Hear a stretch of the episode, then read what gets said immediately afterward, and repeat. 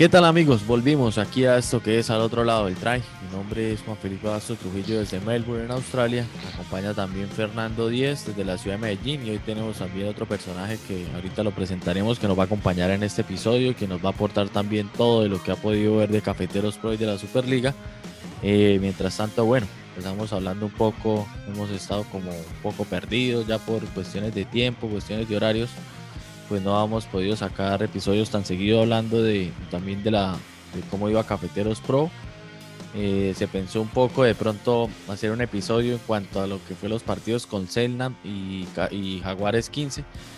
Pero creo yo, era casi hablar de lo mismo con Jaguares 15, era haber entrado sobre mucha polémica de cómo se vio el equipo, de cómo eh, a veces se notaba cómo entraban fácil los de Jaguares, entonces como que no, era hablar, sí, era llegar siempre a la misma conclusión. Y esta vez pues tenemos la oportunidad de hablar de, un equipo con más rodaje que se le paró fuerte a, Peñarol y sí, también de los partidos con Cobras y Olimpia que son los que quedan para cerrar esa fase del torneo, pero Ahorita hablaremos más de eso. Arranco entonces presentando a los que me acompañan el día de hoy. Fernando, ¿qué tal? ¿Cómo vamos? Cuéntemelo todo. Hola, hola Juancho. No, todo muy bien. Eh, en la ciudad de Medellín, haciendo una noche espectacular. Muy bacano ha estado, ha estado el, clima por estos días acá, acá en Medellín. Eh, pues venimos, venimos igual, eh, con lo del tema del COVID, pues eh, aumentando casos y bueno. Yo creo que igual tirando, igual tirando a peor, creo yo. Igual, sí, y, tirando a, y tirando a peor. Bueno, ya sabemos que hay restricciones eh, para práctica deportiva, entonces aquí en Antioquia nuevamente se frenaron muchas, muchas cosas, pero bueno, todo, todo muy bien, Juan, viendo mucho mucho rugby, por ahí he estado repasando pues partiditos, eh, viendo algunas cosas del Super Rugby, también el del Aotearoa que está muy, muy, muy jalado, viendo también del rugby australiano, cómo le está yendo de bien a los, a los argentinos en, en los Western Force, eh, y, bueno, eh, viendo también cómo le está yendo a, a, nuestra franquicia Cafeteros Pro y de lo que vamos a hablar, de lo que vamos a hablar hoy en este episodio.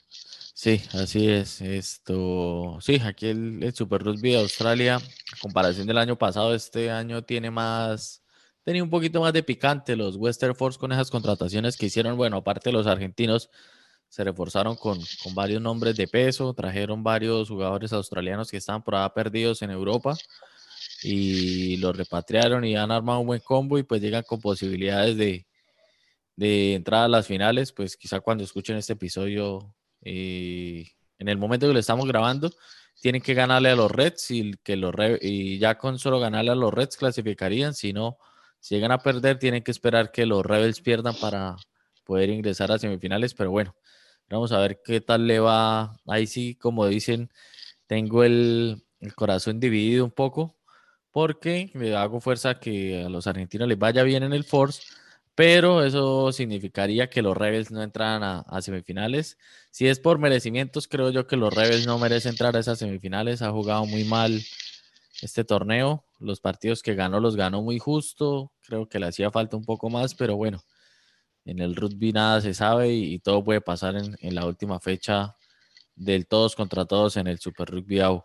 Y bueno, ya para no hacer más esperar al, invitado del día de hoy, nos acompaña Jesús Morales desde Cáceres. ¿Qué tal Jesús? ¿Cómo vamos? ¿Qué tal? Y muchas gracias por estar el día de hoy con nosotros.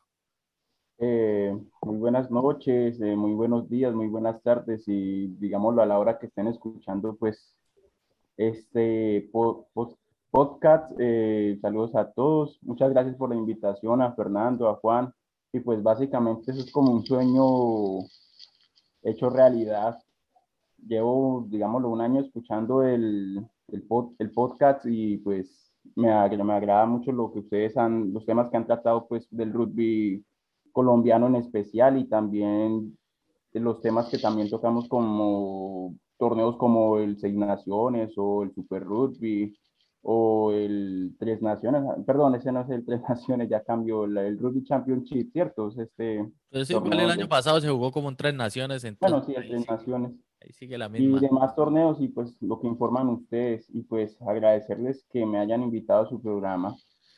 No, ahí como hemos dicho, pues las, los micrófonos están abiertos para el que quiera entrar a participar. Y antes de entrar a hablar de la Superliga, eso, cuéntenos de, de Cáceres, cuéntenos eh, a la gente que quizá no conoce, por ejemplo, yo no conozco mucho también de, de la población ahí, cuéntenos dónde queda, eh, más o menos eh, los equipos que están jugando, qué procesos están llevando como para adelantar al, al, público colombiano que, que, escucha este podcast acerca de Cáceres.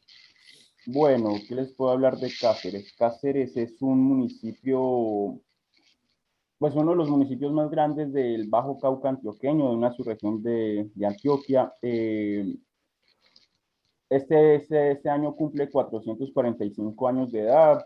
Fue, digámoslo, no fundado, sino pues quien llegó acá y colonizó la zona, el señor Gaspar de Rodas, y pues es una zona rica en, en oro y en, en, muchas, digámoslo, actividades agrícolas. Equipos, eh, bueno, en Cáceres no existía el rugby o no había algún equipo de rugby hasta el 2019, que fue la, la época, digamos, en cuanto me, me mandaron a trabajar a este sitio por parte de la Secretaría de Educación del departamento. Y pues actualmente pues tenemos un equipo pues ya no conformado como club porque todavía estamos en ese proceso, que más o menos tiene 32 deportistas. Este año comenzamos otro proceso en uno de los corregimientos más grandes del, del municipio y esta semana iniciamos otro proceso en otro corregimiento. Pues básicamente tenemos tres equipos conformados mm, en su totalidad por jóvenes, digámoslo, de los colegios de, de, este, de, este, de este lugar. ¿Qué más le puedo hablar de Cáceres? Ah, que Cáceres es el segundo el segundo lugar del mundo donde caen más rayos y más relámpagos por su, por su riqueza aurífera. O sea que en cualquier momento en la noche esos carratigos se la pasa alumbrando y alumbrando y alumbrando. Ay, hombre, eso parece un extrovert. Ah, eso, pero está, está chistoso. o sea, de que no ponga en riesgo la, las vidas de, de, las personas por ahí los rayos y eso, pues tiene que ser hasta curioso eh, por ahí ver, digamos, ese espectáculo que, que, se pueda llegar a apreciar en las noches de Cáceres. Vea, pues. Cuando uno lo alcanza a mirar desde lejos, sí, pero ya cuando la nube está encima del, de la población, pues ya asusta un sí, poco. Claro, el, el, temor de que cualquier rayo, como es impredecible. Y bueno, cuando han estado jugando ahí o quieren salir a jugar, ¿qué, qué es lo más cerca que pueden llegar a encontrar para, para ir a foguearse con algún otro equipo? ¿Qué municipio o a dónde van para, pues para los, encontrar competencia? Pues digámoslo, el municipio más cercano que tenemos y pues que hemos forjado una amistad muy grande es con los amigos de, de Cóndores de Yarumal. Que siempre, digámoslo, vamos a hacer algún fogueo o alguna actividad, ellos siempre están prestos a venir. O nosotros a ir a, a Yarumal. ¿Qué otro equipo con los que, que hemos participado? Pues el primer equipo que con el que jugó pues los muchachos y los primeros el primer proceso que tuve fue con con los con los chicos de Reinos de, de Bello. Sí. ¿Y qué, qué le iba yo a comentar? Eh, más o menos, eh, ¿cómo impactó al proceso que, pues, es un proceso que ahorita nos comentaba Jesús, desde el 2019 y ya cuando creo que están cogiendo fuerza dentro de la pandemia, ¿qué tanto ha afectado al, al municipio, igual que al resto del país o al ser un poco, digamos, lejano? Eh, no se ha visto tan afectado el, el municipio por el por tema del COVID. Pues digámoslo por el tema del COVID, pues siempre hay, contagiados, pero no tanto como como lo en otros sitios como Cauca, pues digámoslo, ya Cáceres, la cabecera municipal en sí está un poco escondida, la Toncal y toda, toca para llegar, a llegar a este lugar, toca, hacer, toca tomar una variante que, que pues muy pocos, muy pocos, muy pocos, digámoslo, medios de transporte llegan a, o sea, si van es porque van específico para allá, no tengan que pasar. No es un paso obligatorio. Sí, así es. Ah, bueno, y pues, digámoslo, por ese tema no nos, no, nos ha, no nos ha tocado tan duro, pues. Y pues, digámoslo, ya uno mira municipios como Tarazá, como Caucasia, ellos sí han tenido, digámoslo, problemáticas en cuanto a ese problema de la pandemia.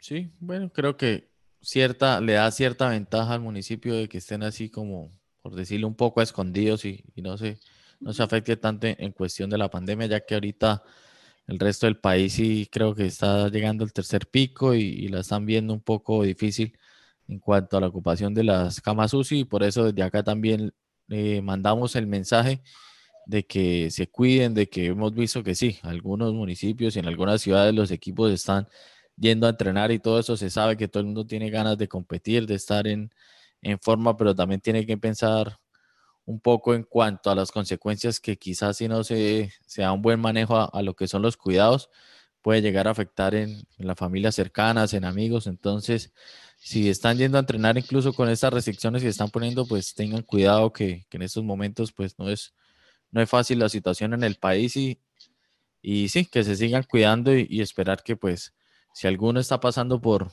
por alguna dificultad en cuanto a la, la, enfermedad y eso, y de pronto les llega este mensaje, pues de parte aquí del podcast y de todos, pues que, que una mejoría eh, rápida. Y si no, pues que eh, tengan cuidado y, sigan cumpliendo los protocolos. Entonces, ¿cómo le pareció la historia de, del municipio, Fernando? ¿Ya la conocía o, también estaba como yo conociendo más de, de Cáceres? Pues eh, la historia, la historia del de, de, crecimiento del rugby allí en Cáceres de Juan pues es, muy cercana. El profe Jesús utiliza mucho eh, nuestra página aliada simplemente rugby para, para, dar a conocer mucha, mucha información de allí. De hecho, hace poco tuvieron un torneo, yo he seguido de cerca pues como, como el proceso y no está de más obviamente felicitarlo pues como por todo el crecimiento que ha tenido allí eh, forjar equipos de, de, rugby desde cero, o sea, Juan, que es muy complicado aún en las grandes ciudades, entonces imagínate en pueblos donde por primera vez llegan a conocer un balón en pleno 2019, en siglo XXI, y apenas llegan a conocer qué, qué es el rugby, qué, por qué se pegan, les parece extraño, entonces es algo, es algo de, que, que se debe tener mucho carácter, que se debe tener mucha paciencia, y, y no, felicitarlo pues porque es un trabajo genial, o sea, Antioquia es, es, un departamento inmenso con un montón de con un montón de municipios, un montón de pueblos, de regiones, un montón de, de, de caseríos y, y, es bien complicado, pero que lleguen a estos lugares eh, es, es, un mérito eh, in, inmenso. Eh, hace poco tuvieron un, torneo, eh, creo que fue el, el, el, primer torneo que tuvieron allí de, de, de rugby, creo que estuvieron muy, muy pendientes de la, de la Secretaría de Cultura y Deportes y, y, creo que los pasaron muy buen, muy buen rato allí los chicos que fueron a jugar. Eh, como decía el profe Jesús, van muchos los de Yarumal. También un saludo para el profe eh, José Agudelo, que, que, también está formando un equipo allí en, en Yarumal, que también está bien, bien grande. Y, y bueno, no, eh, son esas pequeñas historias que son realmente las valiosas en nuestro rugby colombiano, eh, porque pues en las grandes ciudades ya estamos plagados y conocemos mucho y de pronto ya tenemos un poco más de experiencia, pero los que se atreven a, a forjar el rugby en, en, en, estos pequeños pueblos eh, que están bien alejados, de Cáceres creo que está que como profe, como a... ¿Cuál es la ciudad más horas? grande, la más cercana? Eh, Depende, bueno. depende, depende del derrumbe, que, del derrumbe que uno se encuentre en el alto de Ventana. bueno, está a 230 kilómetros de Medellín, si no estoy mal. Creo que de pronto que está más cerca eh, Caucasia, si no estoy mal. Creo ah, que pronto puede estar... está a, 30, 45 minutos de acá de... Ah, bueno, entonces está más cerca Juan, Caucasia. Medellín está a 230 kilómetros, eh, dependiendo del derrumbe que lo coja uno, como dice él. Pero bueno, no, felicitarlo y, y, y, sabe que aquí están las puertas abiertas para, para eh, eh, dar a conocer los proyectos, de cómo, va el, cómo, cómo, van los clubes y, y felicitarlos a vos y a tu esposa por, por ese, ese esfuerzo que están, que están haciendo. Y acá siempre las puertas abiertas, obviamente, para, para hablar de rugby y, y precisamente hoy te invitamos porque también queremos conocer eh, otras opiniones, como otros pensamientos acerca de cómo va nuestro, nuestra franquicia en la Copa Suramericana en este 2021. Exactamente, entonces ahí una, normalmente son breves, pero esta vez era muy chévere conocer esa historia y, y que nos la cuenta hoy Jesús Morales, que nos acompaña el día de hoy desde Cáceres. Entonces hacemos aquí un pequeño corte y ya venimos ahora sí a hablar de lo que eh, se viene para Cafeteros Pro en esta Superliga Americana y un poco del partido que se jugó con Peñarol en esta semana. Entonces ya venimos en esto que es al otro lado del try. Al otro lado del try, un podcast de rugby colombiano que reúne lo mejor del rugby local e internacional. Escúchanos en todas las plataformas para podcast, Anchor, Google Podcast, Spotify y Apple Podcast. Y síguenos en nuestras redes sociales, Instagram y Facebook. Bueno, ahora sí arrancamos entonces a hablar de, empecemos con el partido de, esta semana que fue Cafeteros contra Peñarol, 14-13, partido muy apretado, pero ¿cómo fue la, vuelta, Fernando, que anunciándolo ESPN toda la semana y terminaron pasando el partido, es que por Fox? ¿Cómo fue la...? No, eso fue, eso, eso fue un, rollo, Juan, porque eh, pues eh, la Sudamérica Rugby a, través de sus redes sociales y bueno, las LAR eh, pues en sus afiches y en todas sus piezas publicitarias siempre ponen que es ESPN Play o ESPN 3 en su efecto. Eh, y todos estos días estuvieron, estuvieron dando esa información y obviamente pues eh, el resto de páginas van a coincidir con esa o van a replicar esa información. Y oh, sorpresa que sean las 7, 7 y 5 y ESPN Play por ningún lado.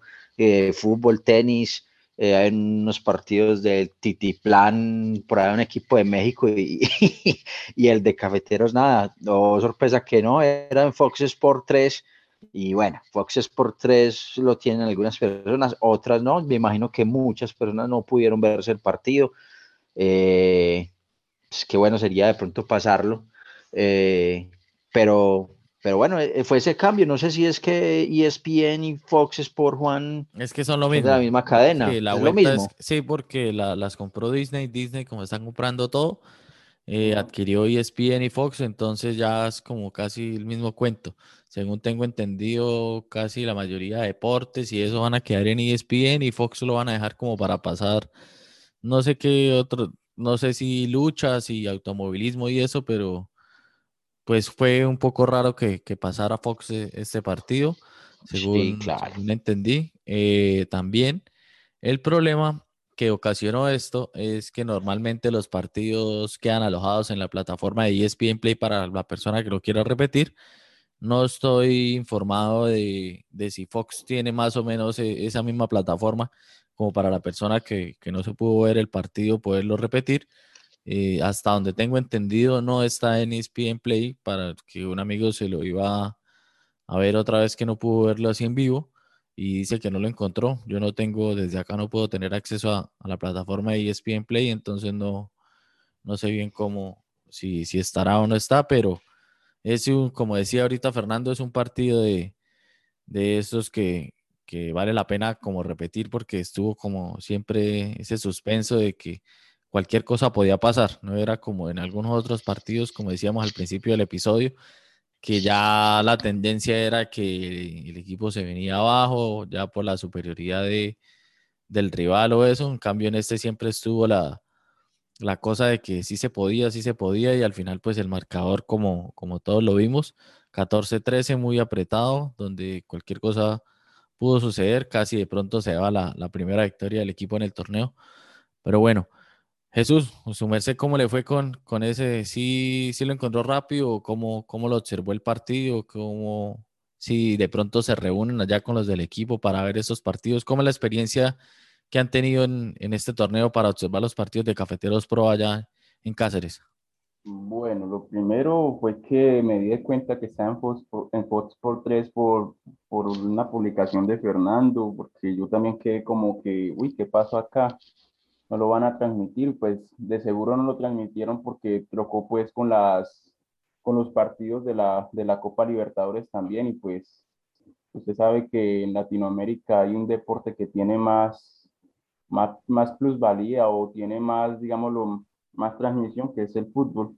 Y pues lo encontré y, y de una me pegué al televisor a ver y, y pues no sé, creo que eso, eso es de los partidos de la Superliga para cafeteros como que estuvo más despierto en cuanto a jugar y a defender porque tenemos el caso del partido con Jaguares que le metieron, la verdad fue una llena muy brava, no, no esperaba que, que iba a ser así, sino que más bien iba a parecerse al primer partido que tuvieron ellos en la Superliga. Me alegra mucho porque vi también jugar a, a un gran amigo mío, pues, que es Oscar Forero y pues es uno de los que nos, nos, nos ayudó al principio con cositas, implementos para, para comenzar a entrenar acá. Mm, en cuanto a reunirnos con los muchachos de, del equipo, pues ustedes saben que Cáceres hace parte de esas zonas que son un poco peligrosas de transitarlas en la noche y pues yo trato de mandarles el link de pronto de alguna, de alguien que esté transmitiendo o algo así para que lo, lo, lo observen. Y pues, digámoslo, por esos medios es que también el rugby como que se ha hecho conocer mucho en el, en el municipio. ¿Qué más podemos hablar de ese partido? No, hermano, haciendo mucha fuerza para que, para que ganaran, pero no, no, no se les dio al final. Sí, eh, bueno, nosotros ahí en la página de Instagram también hicimos como la pregunta de que quién había sido la figura de, del equipo y todo eso. Y entre las respuestas más que más coincidían y que más se dieron fue que Ferreiro eh, y casi Gonzalo García fueron los como los más destacados de, de este partido. Eh, también daban por ahí como al otro, al hermano de, de, Gonzalo García, pero que cometía muchos penales. Entonces, más o menos esas fueron las, eh, como las respuestas más, más votadas que, que, tuvimos ahí. Entonces, ¿ustedes coinciden en eso, que estas fueron las figuras o algún otro para destacar en, en este partido? Para mí el medio sí. ese muchacho se jugó un partidazo, lo hizo todo bien hasta la expulsión al final. Y Fernando. Pues Juan, eh, para mí, bueno, sí, sí, Gonzalo, Gonzalo García, eh, pues claro, me parece un factor determinante en, en, en lo que es el desarrollo de, de, de, Cafeteros Pro como tal. Siempre lleva las, las riendas. Eh, pero bueno, si vamos a, a, resultado, ¿quién fue el que hizo el try? ¿Fue Tomás, Tomás Echeverry o fue Enzo? No, no, no, no recuerdo. Creo que Enzo, Enzo Campo, creo. Sí, fue Enzo Campo, sí. Fue Enzo. Eh, creo que también marcó en el partido anterior, si no estoy mal, o fue Tomás Echeverry, pero esos argentinos entraron con muy buena actitud, con, me parece que están haciendo un buen papel. De, figura del partido, obviamente voy a dejar a, Gonzalo, ¿cierto? Eh, y por ahí abajito a, a, a Tomás Echeverry y y a, Enzo Campo me parecen muy, muy buenos jugadores que de pronto dieron un, un aire, un toque bacano al, eh, al equipo. Juan, eh, te confirmo, está el, el, partido de Jaguares y Selnan y el de Olimpia versus Coras, pero el de Cafetero no está, fue el único que transmitieron por, por Fox Sport. Sí, por eso, por eso era lo que yo decía, porque no sé si, si Fox tiene también esa plataforma y, y maneja lo mismo que, que ESPN Play a la hora de, de, que queden los contenidos ahí montados para, para repetir. Pues ahí ojalá después... Pues ahí sí como, ahí sí como dice el humorista, como que nos tumbaron. Sí, y, y preciso, digamos, el mejor partido casi de la franquicia de lo que va del torneo y, y, no queda ahí colgado como para repetirlo la, cuando se Sí, quiera. Voy a, voy, a, voy a investigar. Algo, algo, algo tendremos que encontrar. Algo tenemos que encontrar. Voy a, voy a investigar. Exactamente. Eh, bueno, aquí hay una cosa donde podemos, digamos, entrar como a un pequeño debate y es que eh, la diferencia de, de, niveles en cuanto a, a lo que vemos de un equipo como eh, suplente, por, por, así decirlo, para no cambiarle el nombre ni nada. Y digamos, este equipo titular que se paró contra, contra Peñarol. Y también un poco de, de, lo que habíamos hablado en el anterior episodio de la rotación que se podía dar en cuanto a, al equipo, porque habíamos dicho, bueno, contra Selnan y Jaguares y Peñarol era la oportunidad de, de probar variantes en el equipo, ya que son partidos que obviamente se sabe que los otros equipos son superiores de cierto modo, sobre todo Jaguares y Peñarol, que creíamos así que iba a ser superior. Selland tiene sus altas y bajas, pero la final también es un equipo, digamos, superior a lo que presentaba Jaguares, esto, Cafeteros Pro. Entonces vimos que, contra Jaguares eh, se puso un equipo totalmente casi colombiano.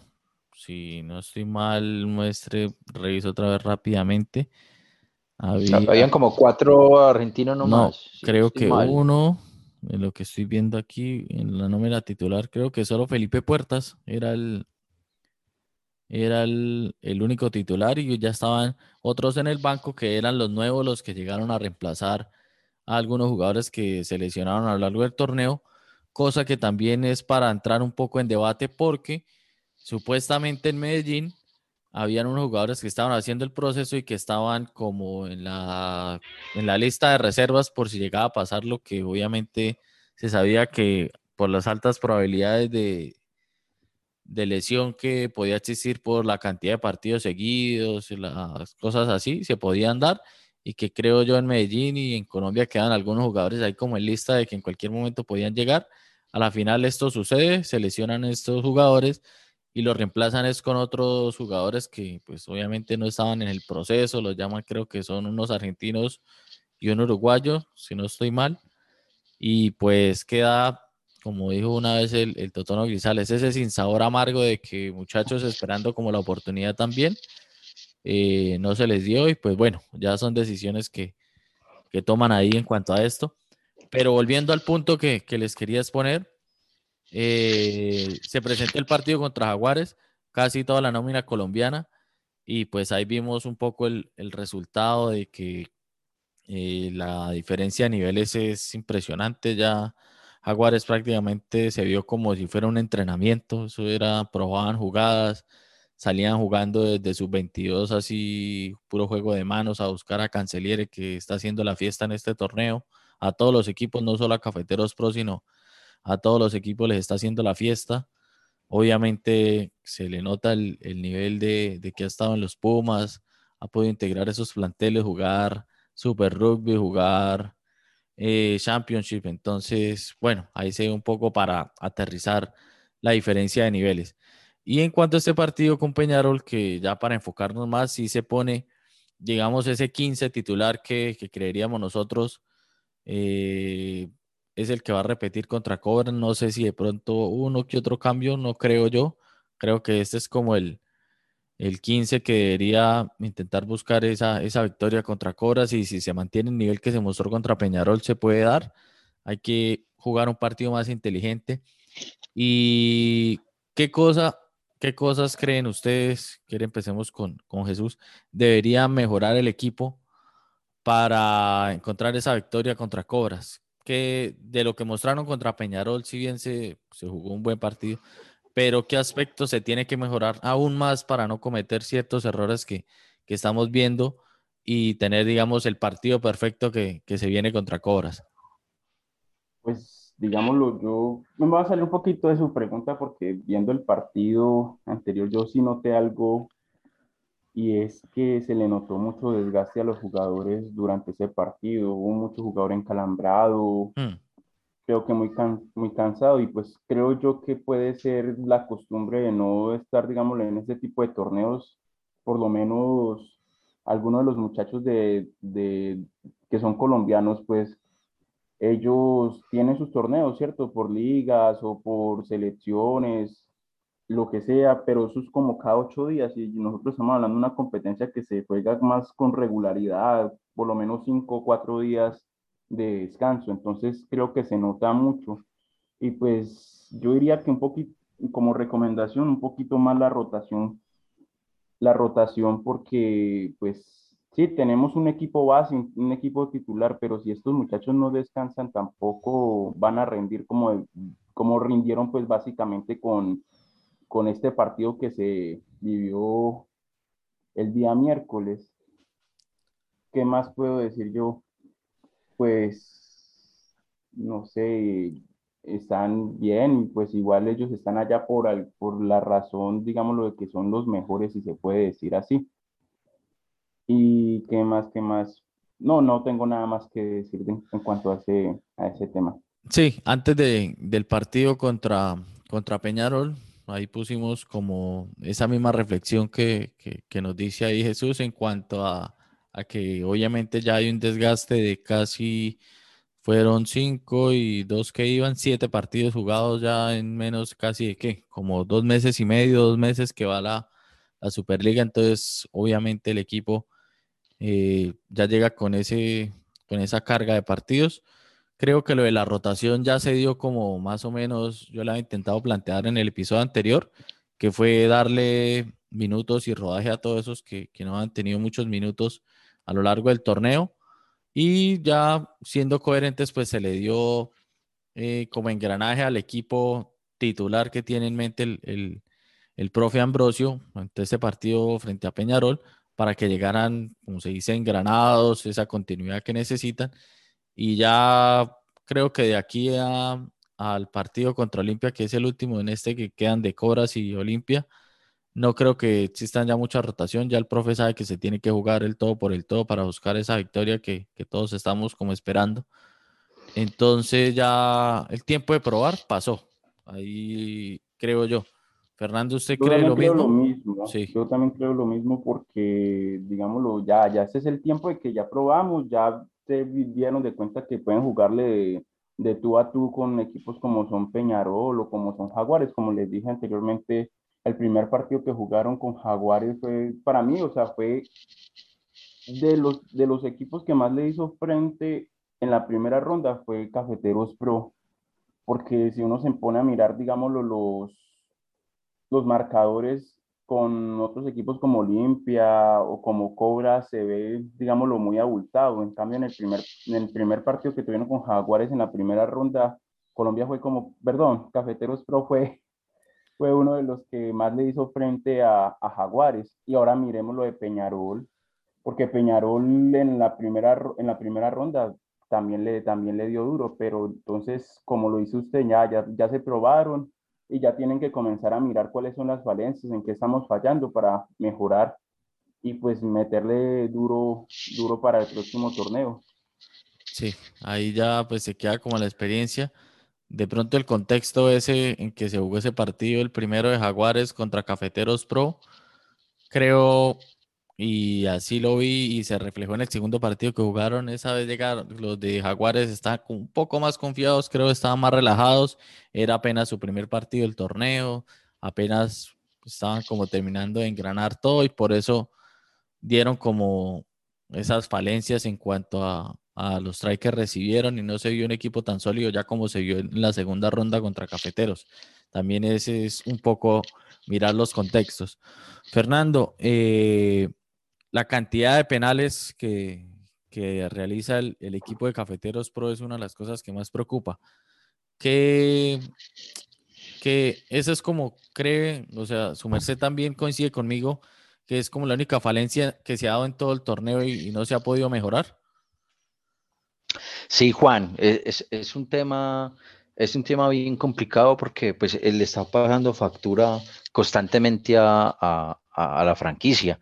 Eh, pues nada más ayer vimos pues dos, dos, amarillas y un constante llamado de atención eh, a, a, García para que controlara el equipo y para que la actitud cambiara.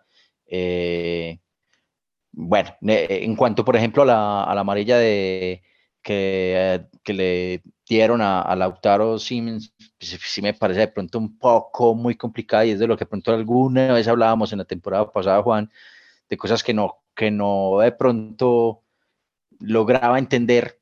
Digamos, un jugador taclea, queda enredado entre 300 kilos de, de, de tres jugadores y, el árbitro te dice no tenés que estar haciendo nada ahí, hey, yo, yo soy el que estoy tacleando, me estoy parando y deliberadamente llega un jugador y me tira un balón.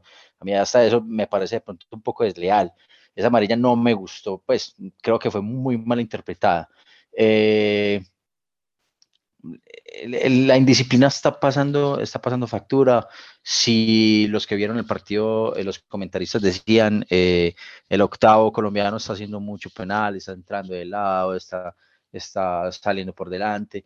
Entonces, eh, son cositas que, que, son a mejorar. Y en cuanto a lo que vos decís, el engranaje, son esas tuerquitas que faltan por embalar, que pues yo me imagino que los, los, Captain Round eh, deben de hacerlo y, también obviamente eh, el analista de video debe estar muy, muy pendiente de esas cosas y, y obviamente emitir una alarma porque eso nos está pasando mucho, muy seguido.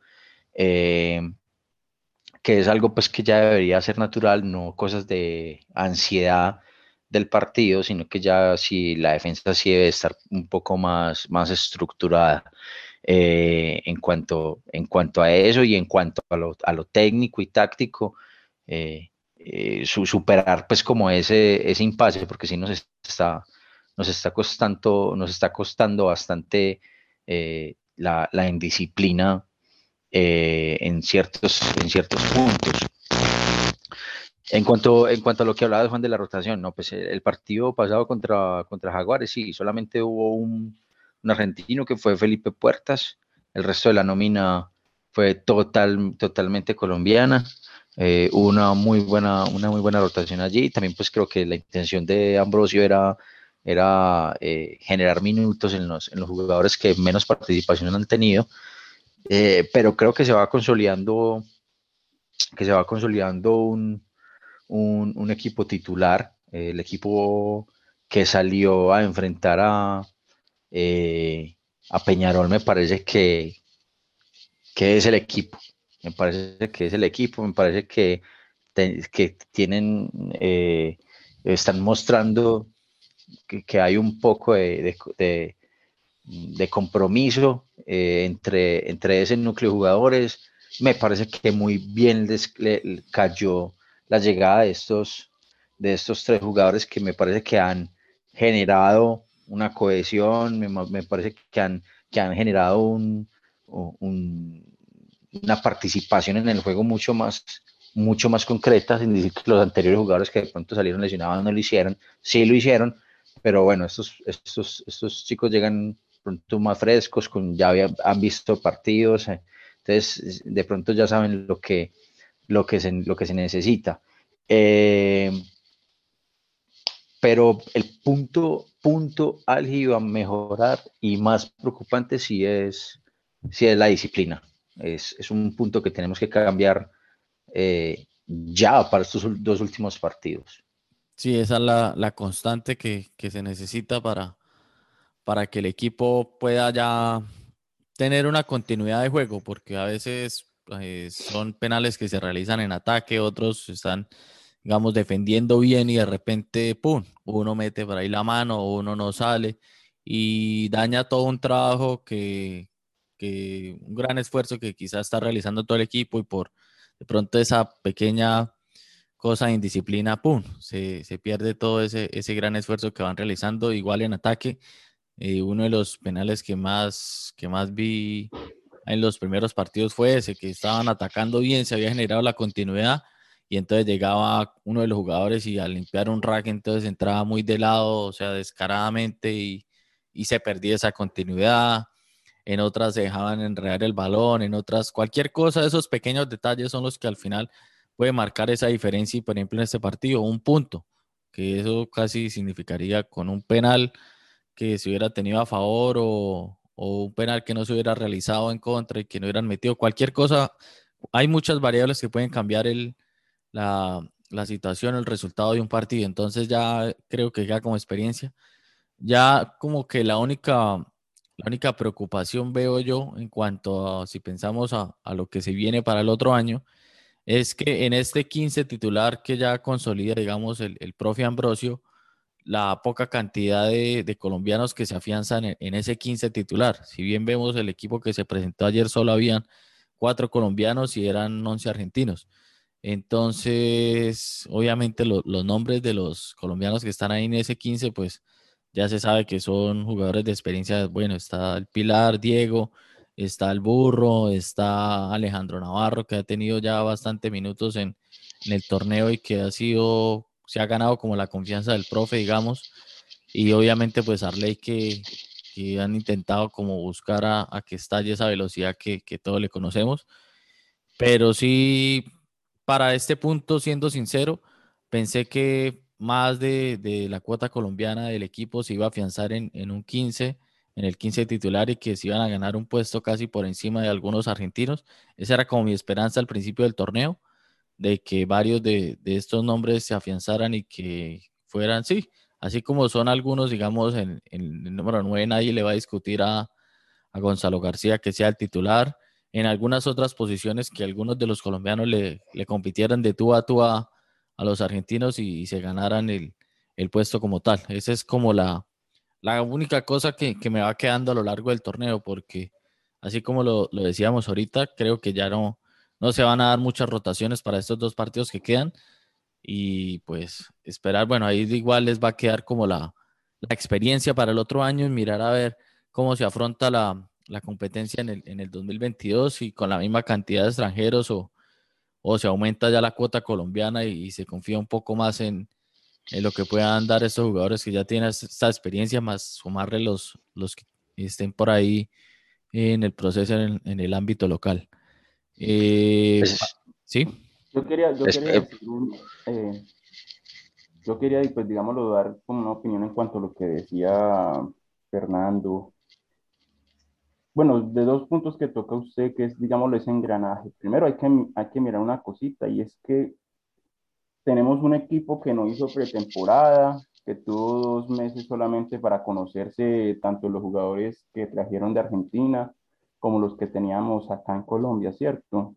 Y pues, digámoslo, es un poco difícil de que no se conozcan, o sea, que se conozcan de, de un día para otro y que, digámoslo, tengan un, un, un tipo de juego, o, digamos, una estrategia de juego sin conocerse así de fácil o sin tener, digámoslo, competencia antes de, de digámoslo, del torneo como lo es la Superliga Americana de Rugby. Y lo segundo que creo que de pronto lo de la indisciplina y más por parte de los jugadores colombianos, ¿no? Es el paso de, de ser jugadores amateur a ser jugadores profesionales. De pronto vienen con un poquito de eso que, que no se ve tan claro al momento de jugar, digamos, los torneos amateur, como lo están viendo ya árbitros que, que ya pitan o, o, llevan arbitrando o juzgando partidos desde hace mucho tiempo en la parte profesional, ¿no? Sí, ya ese es, sí, que a veces en el, en el ámbito local se pasan por alto ciertas situaciones, pero que ya a nivel eh, internacional ya son un poco más más detallistas los, los jueces y, y, se piden por ahí estas, estas cosas, pero son, son así como, por ejemplo, lo nombraba ahorita Fernando, son falencias que eh, cuando ya hay un análisis de video se pueden, para que, y yo creo que les habrán dicho ya es que se acostumbren a que no se deben hacer, hacer ciertas cosas o sobre todo, y, eh, y eso ya lo veo yo es en los equipos experimentados, la maña que pueden llegar a tener algunos equipos en cuanto a que están, traban a un jugador, por ejemplo, en un tackle y llegan los que van a limpiar. Eh, lo he visto mucho y, aquí también se da a todos los niveles casi profesionales, está dando que, por ejemplo, eh, uno va a taclear al jugador y cuando lo taclea, digamos, por la situación del contacto queda uno abajo y ya esos jugadores saben y los que van a limpiar como que empiezan a, entrometerse, a no dejar salir el jugador y ahí es donde ya la maña de un nueve pícaro o los mismos jugadores empiezan a, a, forzar para que no salga y empiezan a decirle juez, pero no quiere salir y ya el juez obviamente al ver que el jugador está ahí atrapado y que aún así haga el intento por salir, no se sale rápido, pues de una es, es un penal que le dan al equipo que, que está atacando y pues ya son mañas que, y experiencia que se va cogiendo a lo largo del juego. Es, es una de las constantes que casi siempre veo en, en casi todos los niveles, esa sobre todo, de que no salen rápido de, del rack después de un tackle y a veces sí se pone uno como en, uno como jugador se pone como eh, a pensar en esas situaciones que se dan y, a veces no siempre es la culpa de, del jugador que está, digamos, defendiendo, ya también es experiencia y, y que otros equipos saben aprovechar esa, esa norma, es una de las, de las cosas por ahí. Eh, Fernando también tenía algo para decir ahorita. Sí, sí. Eh, referente, referente a, de pronto lo que decía el profesor, claro, es que es totalmente cierto el, el, el, engranaje, el, el fusionar de pronto jugadores que tienen mm, más, más rodaje eh, de pronto en cuanto a este tipo de partidos, con jugadores que vienen del amateurismo puro, eh, controlar ese tema de la ansiedad y de los penales es, es, algo bien, bien complicado, porque pues obviamente toca trabajar y cambiar ese, ese chip desde el sistema, desde el sistema de juego. Eso ya también entra bastante, eh, me imagino, bueno, me imagino no, es, eh, entra bastante la parte ya técnica del, de, y táctica, bueno, más que, más que táctica técnica del, del, del entrenador, de los coaches o de los asistentes en, corregir eso, en corregir eso, apoyado obviamente del, del, del analista de, del analista de video, porque la defensa es, es, debe ser algo natural, ¿cierto? Cuando, cuando uno hace o comete un penalti es porque es, eh, lo tiene analizado, uno no mecaniza hacer penales, es porque ya lo tiene, es, es algo que ha previsualizado en su mente tratar de hacer un, un penal o, o, tratar de sacar, de sacar la ventaja. Entonces, como cambiar ese chip, diría yo, eh, de pronto sí, del amateurismo, donde no hay tanto, no hay tanto control, donde sí hay muy buenos referees, pero no hay tanto control, no hay un, un TMO que te esté vigilando constantemente, donde están los, eh, eh, los que están eh, mucho más concentrados en, en, en, las acciones de juego. Entonces, eso es una cosa que tenemos que cambiar de raíz y bueno, esa es una de las enseñanzas muy, muy buenas que nos, que nos deja ese torneo para replicarlo en nuestros clubes y replicar eh, en, en, el rugby colombiano eh, el tema de, de, la, de, la, disciplina, eh, para que todos hablemos un mismo lenguaje y cuando los jugadores de todas las regiones lleguen de pronto a estos niveles, ya se tenga como, como algo muy, muy estructurado en cuanto a, al tema de la en cuanto al tema de la disciplina. Juan, quería poner a colisión un, un un aspecto supremamente positivo de Cafeteros Pro y es en cuanto a la formación del line-out. Me parece que vienen trabajándolo muy bien, vienen eh, ganando muchos, muchas formaciones en el aire. Me parece que, que, vienen eh, haciendo un muy buen trabajo. ¿Qué piensas vos de, de eso, Juan? Sí, el line-out creo que es, es un poco pues creo que tiene la misma complejidad que el Scrum, pero el Scrum obviamente ya depende más de, de la técnica, del el pack como tal, la consolidación, ya el line-out con buenas estrategias y digamos con, con dos buenos saltadores y, que tengan, la, o sea, ya es más que todo la coordinación. Eh, se le puede sacar un buen provecho y pues sí, ha tenido una, una gran mejoría. En los primeros partidos había estado Yonka como liderando esa cuestión de, del Lainado en este partido ya lo iban rotando con, con los argentinos ahí que, que, son ahora los saltadores y eso, pero igual el equipo, sea, sea el que esté, se tiene muy buena talla, buenos jugadores muy altos que, que saben jugar estas formaciones también. Ya está, por ejemplo, Dani cuando entra también, está Diver.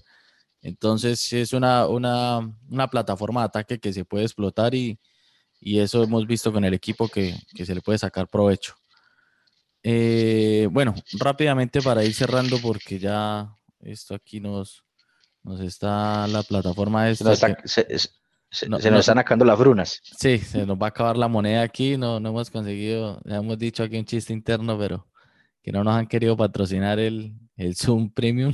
Ah, bueno, pero ¿qué más hacemos? Esto, se viene el partido contra Cobras entonces.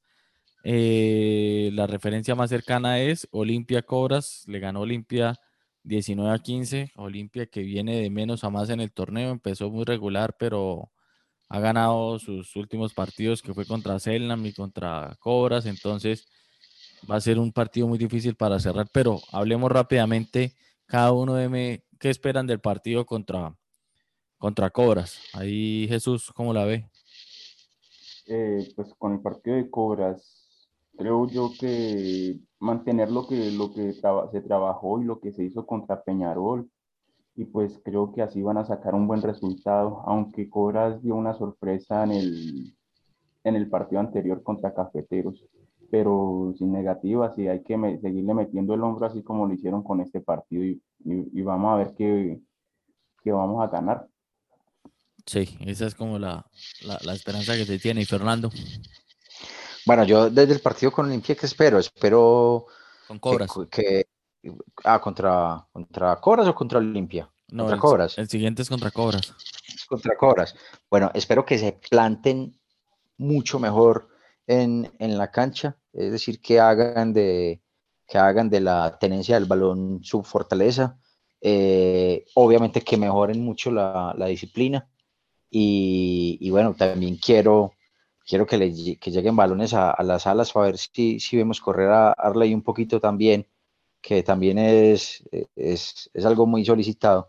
Pero eso es lo, lo, que espero. Espero que tengan paciencia, que tengan eh, la cabeza fría para tomar decisiones y tenencia del balón. Si tenemos balón, creo que podemos, eh, bueno, se pueden exigir un poquito más en cuanto a lo que son las fases de juego y, creo que, con Cobras podemos obtener la, la primera victoria de esa forma. Sí, yo de mi parte rápidamente ahí espero y creo que va a ser un partido muy físico, creo que no se va no sé si los backs van a tener de pronto mucho protagonismo. Creo que el juego de pronto se puede basar mucho en, en, el, en los packs de forwards y ya los balones que salgan afuera con los backs son que se aprovechen milimétricamente, que sean eh, carreras perfectas y se puedan aprovechar para los espacios que puedan generar los forward. Entonces, por ese lado creo que pronto, así como se vio en el, en el, en el primer partido contra Cobras puede ser un, partido muy físico y donde los forwards van a ser creo los protagonistas de, este partido. Eh, bueno, rápidamente Jesús, muchísimas gracias por acompañarnos el, día de hoy en este episodio y, queda invitado también para una próxima ocasión cuando quiera. Aquí están los micrófonos abiertos. Eh, muchas gracias a todos, eh, a Fernando por la invitación, a Juan también. Y pues agradecerles a todos y invitarlos a las personas, digámoslo, de Colombia, amantes del rugby y demás partes del mundo que escuchen este podcast. Es muy interesante, aprendemos mucho de rugby y, y no, y agradecerles a ustedes por el espacio. Y pues antes de, irme, pues mandarle un saludo muy especial a, al club de mis amores que es Búfalo Rugby Club de Tunja y y a nuestra Secretaría de Educación, Cultura y Deporte de Cáceres que nos está apoyando mucho en estos procesos. Ah, y a los muchachos de, de rugby de Cáceres, Leones, Vikingos y Caimanes. Exactamente, entonces ahí va el saludo para estos equipos de Cáceres que, nos escuchan constantemente en el podcast. Fernando, muchas gracias y estamos ahí pendientes para seguir hablando y esperemos que el otro episodio hablemos de, la victoria de Cafeteros Pro sobre Cobras un muy buen episodio. Recuerden nuestras redes sociales, Instagram, en Facebook, nos encuentran en Instagram como Rugby al otro lado del try. En Facebook nos encuentran al otro lado del try eh, y en las diferentes plataformas para podcast, Apple Podcast, Anchor, Spotify y Google Podcast. Ahí pueden encontrar todo nuestro contenido. La primera temporada que estuvo muy buena, esta segunda temporada que también va muy bien. Y compartir, escucharlos, pueden descargarlos eh, también eh, y, analizarlos. Eh, Juan, no, pues agradecer también al profe Jesús por, por, estar aquí, eh, saludar a los chicos de, Cáceres que vienen desarrollando muy bien el rugby allí, a Caimanes, a Vikingos y, a Leones. y bueno, creo que fue un, un buen y entretenido episodio del día de hoy. Sí, y a todos también muchas gracias por acompañarnos el día de hoy. Esto fue un episodio más de Al otro lado del train. Nos encontramos en una próxima ocasión. Hasta luego.